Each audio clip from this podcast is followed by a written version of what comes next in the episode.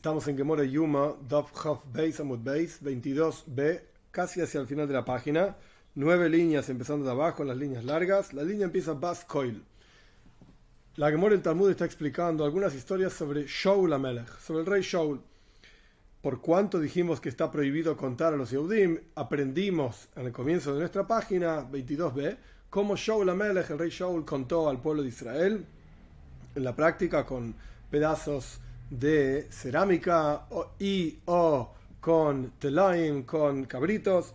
El punto es que empezamos a comparar a Shaul Amelech con David Amelech y por cuanto Dios estaba con el rey David, David Amelech, entonces digamos que soportó algunas problemáticas que tuvo y esto es lo que se discutió, que Shaul Amelech una vez se equivocó y ya se lo cobraron, David Amelech dos veces se equivocó, el rey David dos veces se equivocó y no se lo cobraron.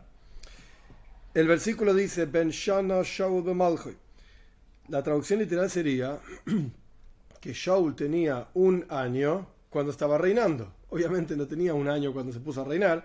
El punto es que había pasado un año en su reinado. Hay diferentes opiniones sobre cuánto tiempo reinó Shaul Amelech. La opinión más famosa es dos años duró el reinado de Shaul Amelech, el rey Shaul. El punto es que de vuelta el versículo dice que Shaul tenía un año en su reinado. Omar Rabhuna dice Rabhuna que Ben Shana Am Het esto significa que Shaul Amelech era como un niño de un año mientras reinaba, porque nunca había probado el, pecado. Un niño de un año no peca, por supuesto. A partir de los 13 años es el bar mitzvah para los jóvenes, los varones. A 12 años bat mitzvah para las niñas. Ahí es donde empiezan a ser responsables por sus acciones frente a Dios, etc. El punto es que al, al año claramente los bebés no pecan. Por eso el Tanaj dice, por eso la historia dice que Shaul tenía un año, como un niño que nunca pecó. Más que Rav Nachman Baritzchok, hay, se, se, queja, o sea, contradice esto Rav Nachman Baritzchok, ¿Y por qué no decís que Shaul Amelech era como un niño de un año, que está todo roñoso con barro y excrementos, un niño que se hace encima, etcétera, etcétera? ¿Quién te dice que está diciendo el, el, Tanaj? ¿Quién te dice que la Toira está diciendo que Shaul Amelech era un tzadik? Al revés, estaba todo sucio. La Gemore cuenta, le mostraron a Rav Nachman unos ángeles que hacían daño, o sea, en su sueño. Lo vinieron a molestar a Rav Nachman. ¿Por cuánto Rav Nachman le estaba faltando respeto a Shaul Amelech? Entonces le mostraron algo desagradable en un sueño. Omar, entonces dijo Rav Nachman, Shaul ben Lakish pido disculpas a ustedes, huesos de Shaul ben Lakish. Ese era el nombre de Shaul Amelech. Shaul, hijo de Lakish. Haddar En otro sueño volvió a ver estos ángeles de destrucción, desagradables, etc. En un sueño. Omar, entonces Rabbi eh, dijo, Rav Nachman dijo, Omar, Shaul ben Lakish, Melech Israel. Pido disculpas para, hacia los huesos, es decir, hacia el, el fallecido Shaul ben Lakish, Melech Israel, rey de Israel. Quiere decir que le faltó el respeto y por, eso que le mostraron algo desagradable en un sueño. Omar Rabbi Yehuda Amar Shmuel, dice en nombre de Shmuel, ¿por qué no continuó el reinado de Shaul? Si era tan tzadik, tan justo, etc. Que incluso era, eh, como adulto era como un niño de un año. ¿Por qué no continuó su reinado? Porque en la familia de él, así explica Rashi, si bien el, Talmud no dice familia, dice que, no tenía ninguna cosa inapropiada. Rashi dice, en su familia no había nada inapropiado. De Omar, y por eso no se continuó su reinado. ¿Cuál es la lógica? Si era un tzadik, un justo, entonces aparentemente debería, haberse, haber continuado su reinado. De Omar, Rabbi Yochanan, Bishum Rabbi Shimon Ben Rabbi Yochanan dijo en nombre de Rabbi Shimon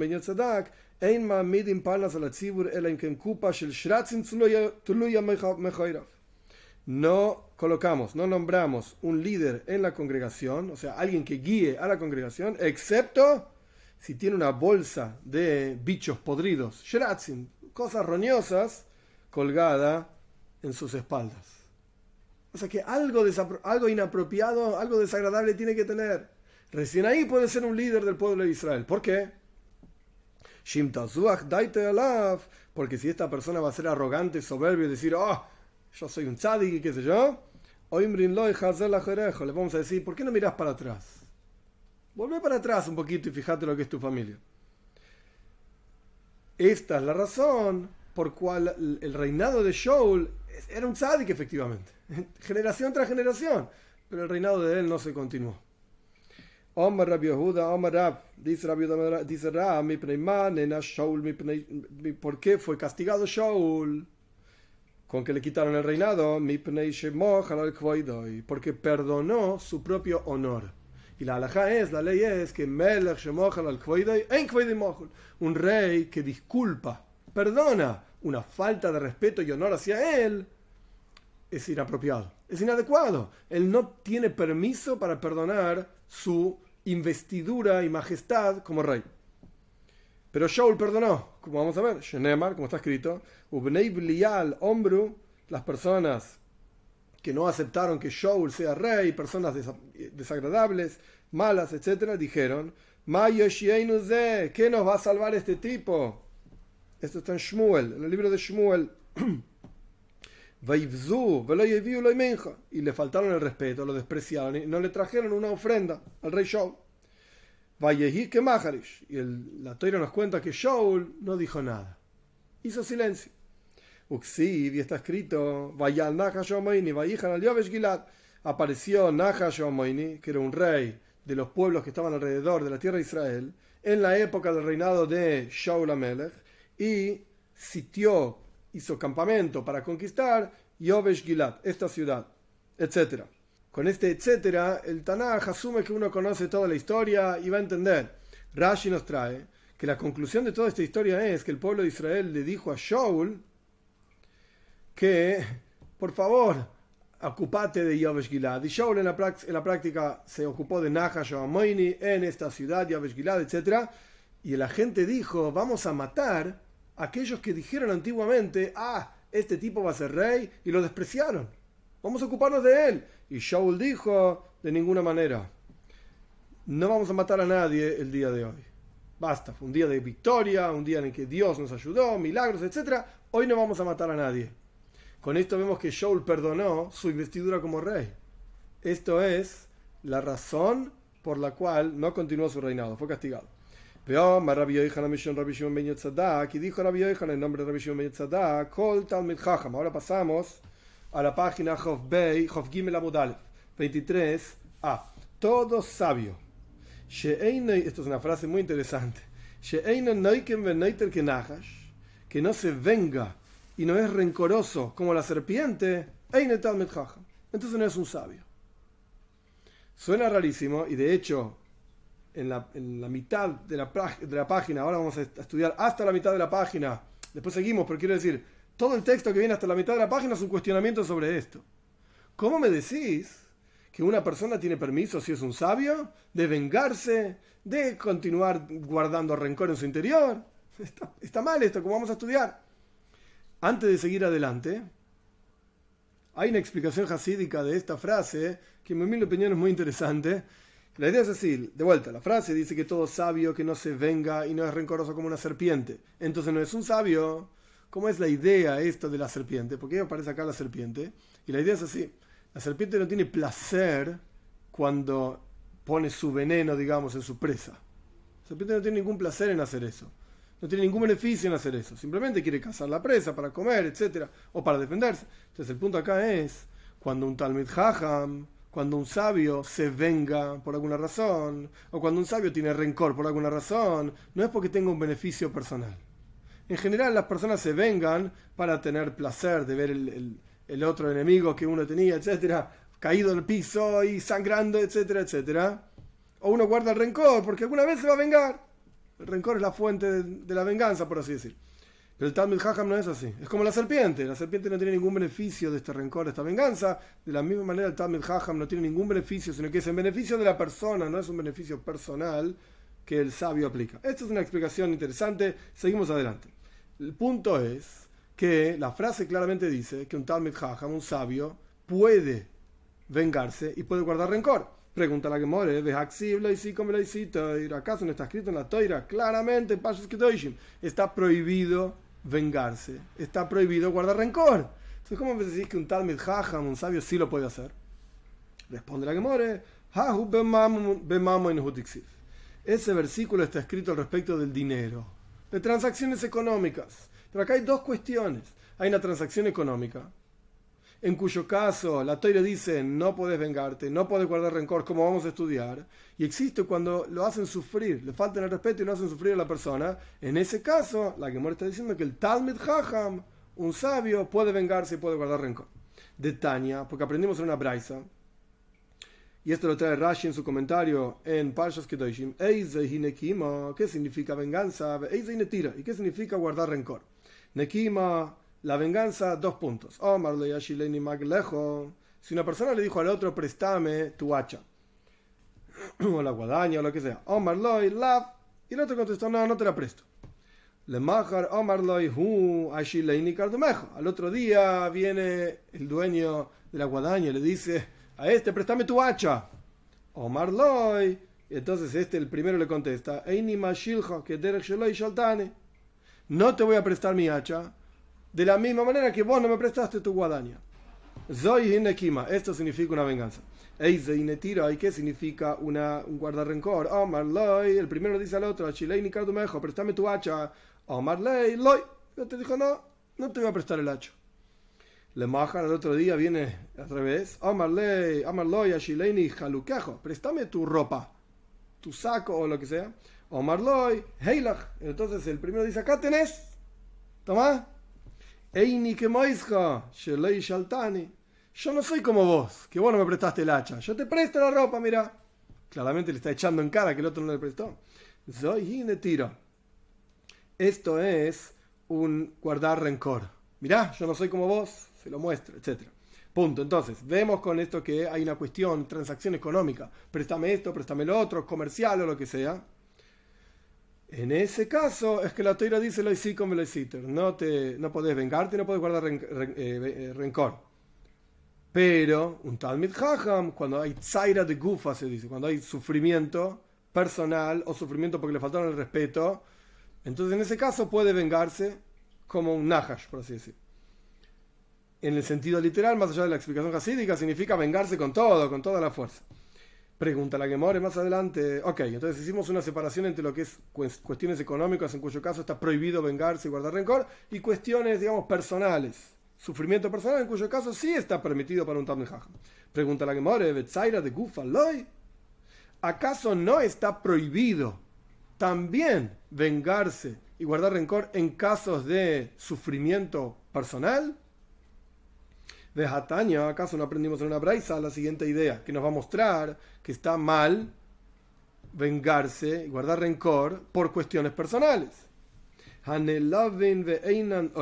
personas que son, les faltan el respeto, digamos, despreciadas y no desprecian. Escuchan sus propios insultos, los están insultando y no responden nada. Hoy sin me cumplen los preceptos de, Dios con amor. bisurin y son, están alegres con los sufrimientos. Ley en cosa Weimer sobre estas personas dice la Toira de que aquellos que aman a Dios van a ser como la salida del sol con toda su fuerza. Es decir, vemos claramente que no hay que vengarse porque escuchás que te insultan y no decís nada, no hay, aparentemente no hay que guardar en el corazón tampoco, porque escuchás de vuelta que te insultan, te faltan el respeto y no, no decís nada, ni siquiera lo escuchaste. Responde la que more. No, no, no, no. Acá son dos cosas. Nekima es venganza. Netira es guardar en el corazón. Entonces la que dice, le de Con seguridad estamos hablando de un caso. Ese versículo está hablando de un caso que no se puede vengarse. Toda esta cuestión de aquellos que escuchan su, su insulto y no, no responden, le falta el respeto, no dicen nada. Ese quiere decir que no hacen nada al respecto, pero lo guardan en el corazón concretamente lo guardan en el corazón. Entonces, al respecto de temas de dinero, está prohibido venganza y guardar rencor. Al respecto de cuestiones personales, está mal la venganza, pero se puede guardar rencor. Esto lo está diciendo la Gemore ahora. Continúa la Gemore preguntando, ¿en serio? ¿Se puede guardar rencor? Deja amarro, ve acaso nos dijo Robe lo siguiente. Traducción literal es todo el que pasa por arriba de sus cualidades. Que no quiere decir nada o sea, el que no se enoja, el que está tranquilo, el que no guarda en su corazón estas cuestiones, este enojo, etc. Mavirin loyal kolpe Le Dios pasa por encima todos sus pecados. Por cuanto vos no prestás tanta atención a que el otro está haciéndote esto, está haciéndote lo otro, ni siquiera lo guardas en tu corazón. Entonces Dios tampoco va a mirar y va a guardar, por así decir, tus pecados, entre comillas, digo, en su corazón. Entonces vemos que, según la, explicación de Robe, al respecto de sufrimientos personales, tampoco hay que guardar en el corazón. Responde la Gemore de me y me Esto está hablando de un caso en el cual, esencialmente hablando, el Talmud Chacham, el sabio, guardó en su corazón, porque le faltaron el respeto. Pero el otro vino a pedirle disculpas, me falles hoy, significa que vino a hablar al corazón, etc. Un me falles. Y la persona pidió, eh, aceptó las disculpas y borró, digamos, de su corazón. Entonces, cuando la persona acepta las disculpas y borra de su corazón el pecado que el otro le cometió porque le faltó respeto, etc., entonces Dios va a borrar, entre comillas, de su corazón eh, los pecados de esta persona. Esto es, digamos, el final de toda la historia de Shaul Amelech con la cuenta del pueblo de Israel que empezó en la página pasada. Y con esto entendemos, simplemente para hacer una pequeña, pequeña conclusión, en asuntos de dinero, como dice la explicación de la Braisa. Prestame, no me prestes, etc. Ahí está prohibido vengarse y guardar rencor. En el caso de Tzaira de Gufa, sufrimiento personal del cuerpo, le faltaron el respeto, etc. En ese caso está permitido guardarlo en el corazón, pero lo ideal es que cuando el otro te viene a pedir disculpas, lo perdones. Punto. Ahora volvemos a la Mishnah. La Mishnah en realidad estaba en Hofbeis Amudale 22a la Mishnah decía que había una cuenta de un país, una lotería, a ver qué Koyen iba a hacer, qué trabajos, etc. Y la Mishnah decía que sacaban un dedo, dos dedos, tres dedos, cuatro dedos, etc. ¿Cuántos sacaban? La Mishnah dice, Ajas Stein, uno o dos dedos. para, para, recordar nada más, se juntaban, por así decir, en ronda y cada coin iba sacando un dedo y contaban y cuando terminaba la cuenta, elegían un número cualquiera, cuando terminaba la cuenta, ese es el coin que va a hacer lo que se llama Trumas Attention, va a empezar el, trabajo del día en el Beis en el templo. Ahora bien, el texto es Stein, un, uno o dos dedos. Es un texto muy ambiguo. ¿Uno o dos? Hasta pregunta la que muere ahora que dijiste Stein, Moitzin, que sacaban dos dedos. Ajas, mi vaya. Que podés sacar un dedo, me lo tenés que decir. La pregunta esta está basada en una cuestión técnica, que la Mishnah fue escrita por Rabbi Yehuda Anossi alrededor del año 200 de la era común, con la idea de que sea recordada de memoria.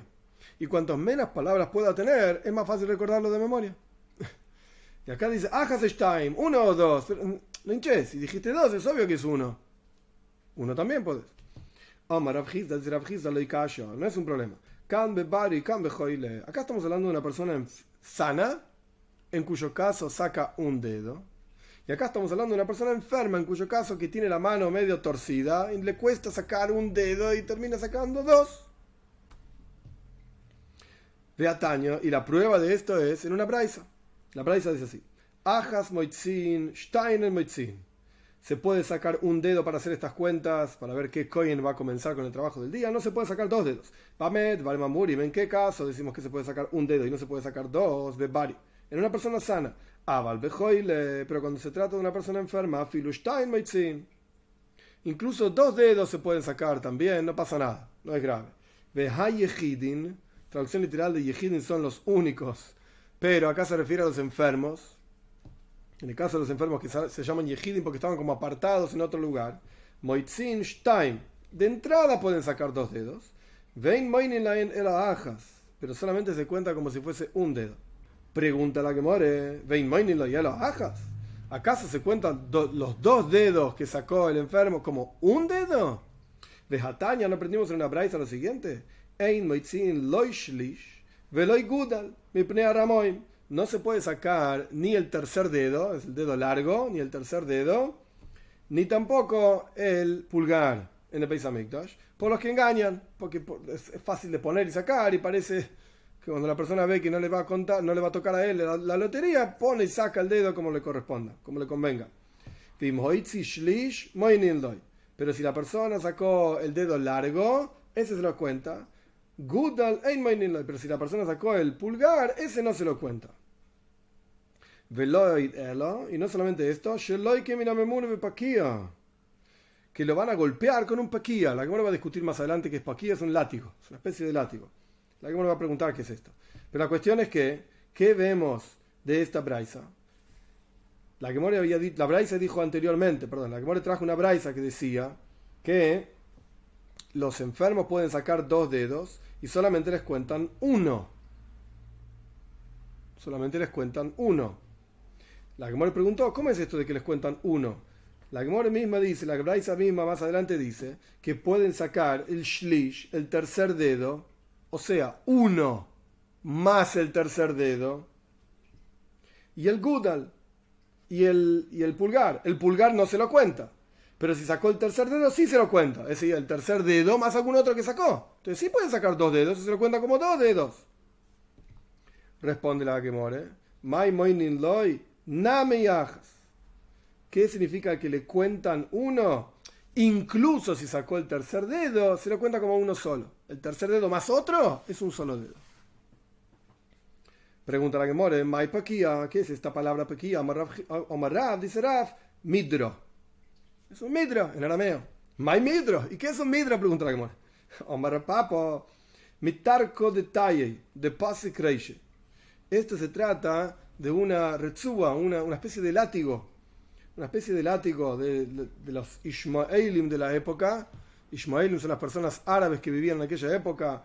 Eh, no estamos hablando de musulmanes, porque no existían los musulmanes alrededor de la época 200, del año 200, del año 400 y pico fue compilada la Gemara, el Talmud, que es el texto que estamos estudiando. Todavía no existían los musulmanes. Eran los paganos árabes que vivían en la zona, que para andar en caballo usaban una especie de látigo que tenía como dos puntitas para pegarle al caballo y que el caballo ande más rápido. Esto es lo que el Papa. Omar Abaye dice Abaye, rey al principio yo pensaba lo siguiente. Hadetnan, aquello que está escrito en la Mishnah, en Shkalim, en otro lugar. Ben Biboy es el nombre de una persona. Ben Biboy me a la paquía. Ben Biboy en el Beis Hamikdash, en el templo, este hombre era el encargado del paquía. ¿Sabes lo que fuera que es? A mí no, yo pensé psiloso. Yo pensé que eran mechas, como mechas para una lámpara de aceite. ¿Cómo sabes que paquías son psilosos, son mechas? Que detnan, como dice la Mishnah, mi bloy koyanim de los, los pantalones gastados de los sacerdotes, de los koyanim, y de todo el resto de las ropas que iban quedando de los Koyanim. Mehen hay un mafkin. Con ellos hacían mafkin. Mafkin significa como girar, como que agarra una tela y la da vueltas y vueltas y vueltas hasta que queda como, una especie de hilo, una mecha. Por eso Abaye pensó que paquía es la misma palabra que mafkin. Y con esto encendían las velas de Simchas Beis Sheyeva, cuenta la Mishnah en Sukkah, la fiesta de Sukkot, prendían grandes velas en el Beis Hamikdash, en el templo. Entonces, ¿con qué hacían las mechas de esas velas? Con las ropas gastadas de los koyanim. Esto es lo que pensó Abai, que Mafkin está relacionado con Paquía. Cuando escuché esta enseñanza de la Braisa que dice que el koyen que sacaba el gudal, que sacaba el, el pulgar para ser contado, el Memun, el encargado, lo golpeaba con un paquía. Hmm, Amina Mai paquía, nagdo. Entonces ahí dije que es un paquía, un látigo. Lo golpeaban, un látigo. Punto. Muy bien. Ahora la que analiza otro asunto en la Mishnah, un asunto triste. Es interesante el análisis de la que sobre este asunto. Que una vez, la Mishnah, vamos a leerla, de vuelta en la página Jofbeis Amudale 22a, la Mishnah decía que antes de que nuestros sabios decreten hacer una lotería, ocurrió una historia en el Beis Hamikdash que había dos koyanim que estaban corriendo, subiendo a la, a la rampa que llevaba al altar. Uno lo empujó al otro, y se cayó de esta rampa, de como casi al final de la rampa, eran como 5 metros de altura. Y se quebró la pierna. Cuando el Beitin vio esto, dijo, bueno, acá no va más esto de quién corre más rápido. No vamos a hacer más carreras en el Beis Hamikdash. Por eso ahora la que more en Hofkim el Amudale 23a cita esta historia y dice así: La historia es, como de vuelta, como dice la Mishnah, dos Koyanim estaban corriendo al mismo tiempo y subiendo por la rampa, etc. Tanorabanan enseñaron nuestros sabios otra historia. tenemos una historia en la Mishnah, ahora viene otra historia.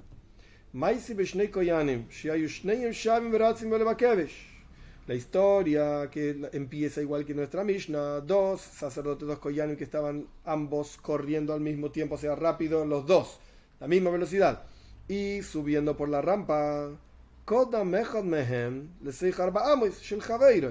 Y uno se adelantó como dentro del espacio del otro, lo estaba corriendo por sobre el otro, estaba ganando la carrera. No tal sakin boy agarró un cuchillo el que estaba corriendo y se lo clavó, ¡pum!, en el corazón al otro. Se lo clavó en el corazón, literalmente. Después de esta historia, Omad Rabitzadek, al Ulam, Rabitzadek se paró sobre uno de los salones que había, no en el templo propiamente dicho, sino en las afueras del templo había diferentes salones de reuniones. Ve Omar, y dijo así Rabitzadek, Ajeinu Beis Israel, nuestros hermanos, casa de Israel, Yehudim, Shimu, escuchen, hoy me está escrito, la Teira dice que cuando encuentres un cuerpo muerto en la tierra y no sabemos a quién, quién, es, quién es, ni quién lo mató, hay que expiar por este muerto. Y hay todo un proceso que se llama Eglarufa, explicado en la que en Soita. Eglarufa significa que se traía una ternerita y se la degollaban en, en, otro lugar, donde no crezca nadie, en un Nahal Eisan, un río toda una historia, todo un proceso de capara, de expiación. expiación. De hecho, entre paréntesis, no es el asunto de nuestra Mishnah, de nuestra Gemora, pero ya que llegamos ahí, de ahí sale el concepto de lavarse las manos. ¿Qué es esto de lavarse las manos? Eh, yo me lavo las manos, no tengo nada que ver con esta historia, otra cosa. La historia dice que los, los, los sabios que hacían todo un proceso de medición, etcétera, toda la historia no viene al caso, pero los sabios decían, nuestras manos no, eh, no derramaron esta sangre. De vuelta, estamos hablando de alguien asesinado que apareció en el medio de la nada y estamos tratando de expiar por la muerte de esta persona. Se lo enterraba, por supuesto, y un montón de otras cosas, pero nuestras manos no, no, eh, no derramaron esta sangre. De ahí se aprende de esta historia que los koyanim, los sabios, perdón, se lavaban sus manos, etcétera, y la expresión, lavarse las manos, viene de, esta, de este maíz. Como quien dice, yo no tengo nada que ver. Cerramos paréntesis. La cuestión es que Rabitzado que estaba parado en un salón, probablemente había mucha gente hablando, después de esta historia de que un Koyen le clavó un cuchillo en el corazón al otro, y dijo, estos versículos, cuando encuentres una persona muerta, un cadáver en la tierra, y van a salir tus ancianos y tus jueces salen de las ciudades más cercanas para medir a ver quién traía la ofrenda, etc. Anu al y nosotros que somos Koyanim, que acaba de pasar en el Beis Hamikdash, en el templo, un asesinato. ¿Quién es el que tiene que expiar por este asesinato? ¿Al Hoir o al Azaris? ¿Es la ciudad de Jerusalén, en donde ocurre, en la ciudad donde ocurre este asesinato? ¿O el patio del Beis Hamikdash. Los patios del Beis Hamikdash, el templo mismo donde ocurrió este asesinato. Go, kola, ambi, Se pusieron todos a llorar con las palabras de Rabbi Tzadok. Es terrible esto que ocurrió. Y la historia no termina acá. Bo Obiv Sheltinek. Apareció el padre de este joven, acá lo llama Tino, que es un bebé, es un joven, del Koyen, a quien asesinaron. Un que Farper. Y encontró a su hijo todavía muriendo, por así decir, agonizando, moviéndose como un cuerpo que se está moviendo porque está muriendo. Omar, y el padre de este Cohen dijo así: acá tenés, esta es la expiación. Mira, mi hijo se está muriendo porque quería hacer un servicio en el Beis Hamikdash en el templo. La muerte de él es la expiación de ustedes. No es necesario que traigan Egla, Arufa, otra ternerita, ni la ciudad, ni los patios. La muerte de mi hijo misma es la expiación. Farper.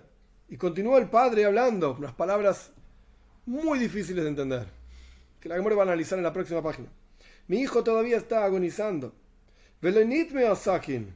Entonces, el cuchillo que tiene clavado adentro no está impuro. ¿Qué es lo que genera impureza cuando la persona está muerta? Entonces, un cuchillo que toca a una persona muerta, ese cuchillo se impurifica.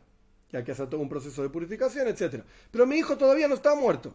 Entonces, el cuchillo que tiene clavado ahí en su corazón no está impuro, porque todavía está vivo. Medjo, dice la Braisa, esto te viene a enseñar.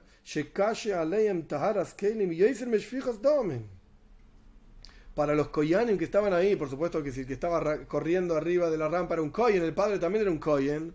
Para los koyanim es más grave el asunto de purificar los diferentes utensilios en el Beis en el templo, cuchillos, ollas, etc. Este asunto de la pureza es mucho más grave que el asesinato mismo. Porque el padre no estaba preocupado por salvar a su hijo que estaba ahí agonizando. El padre estaba preocupado porque no se impurifique el cuchillo, saquen el cuchillo antes de que se muera y guárdenlo. Entonces no se va a impurificar. y también está escrito,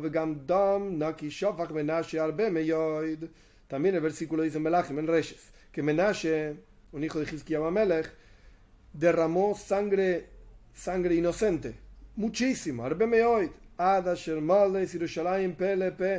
hasta que Jerusalén estaba llena de boca a boca, de extremo a extremo, lleno de sangre de gente que mató Menashe. No quiere decir que la sangre estaba en la calle, quiere decir que tanto fue el asesinato de Menashe.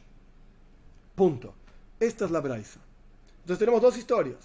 La historia en la Mishnah, que uno empujó al otro y le quebró una pierna, y la historia en la Braisa, que uno mató al otro, cuchillazo. Pregunta la Gemara, hey, ¿cuál de las historias es anterior? Y Leima de Shfijas Damen, si me vas a decir que la historia de la Braisa, del asesinato, es vino primero en el tiempo, cronológicamente hablando, vino primero. Hashtag. Ahora bien, momento. Ashfijus Leisakinu Paisa. Sobre un asesinato que ocurrió en el Beis Hamikdash, en el templo, nuestros sabios no decretaron una lotería, porque la Mishnah dice al fin y al cabo que cuando uno le rompió la pierna al otro, decretaron a nuestros sabios basta de correr por el templo. Pero hubo una historia anterior de un asesinato. ¿Por qué nuestros sabios no decretaron hacer una lotería en cuanto vieron lo que estaba pasando? Uno le clavó un cuchillo al otro. No es que lo empujó y le quebró la pierna, le clavó un cuchillo y lo mató.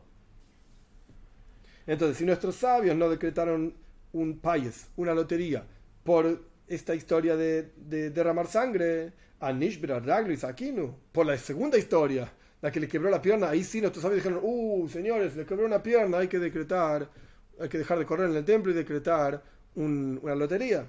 No tiene sentido. entonces. Primero viene la historia de que un Kohen empujó al otro, lo tiró de la rampa del altar y le quebró la pierna. Pregunta la Gemore, si es así, que esa historia de quebrar la pierna es primero, vino primero, que iban de Sakinu Paiso, ¿por cuánto a partir de esa historia nuestros sabios decretaron una lotería?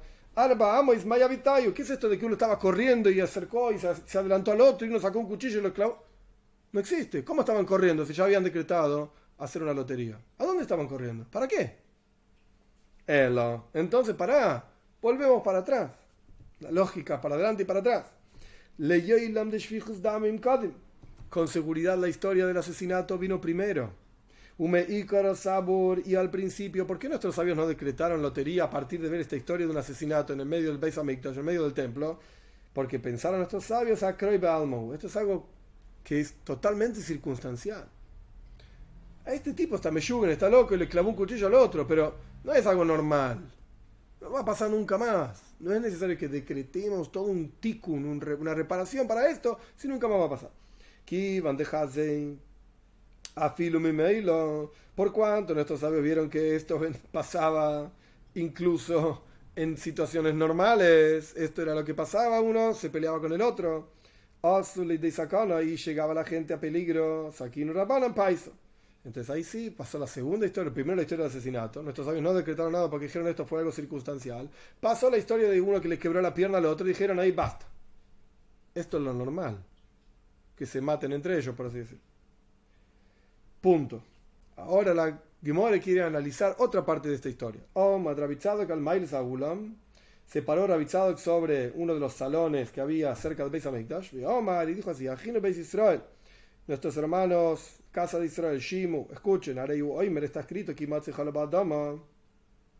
Cuando encuentres un cuerpo muerto en la tierra, anan al mile la ir a la azares. ¿Por quién traemos expiación de una egla arufa, una ternerita que va a ser degollada, etcétera? ¿Por la ciudad de Jerusalén o por el Beis Hamikdash, por el templo? Pregunta la que more sobre esta frase de Rabbi Tzadok. ¿Virushalayim vas a egla arufa? ¿Acaso la ciudad de Jerusalén, cuando había alguien muerto y no sabemos quién lo mató, en la ciudad de Jerusalén, tenía que traer una ternerita? ¿No?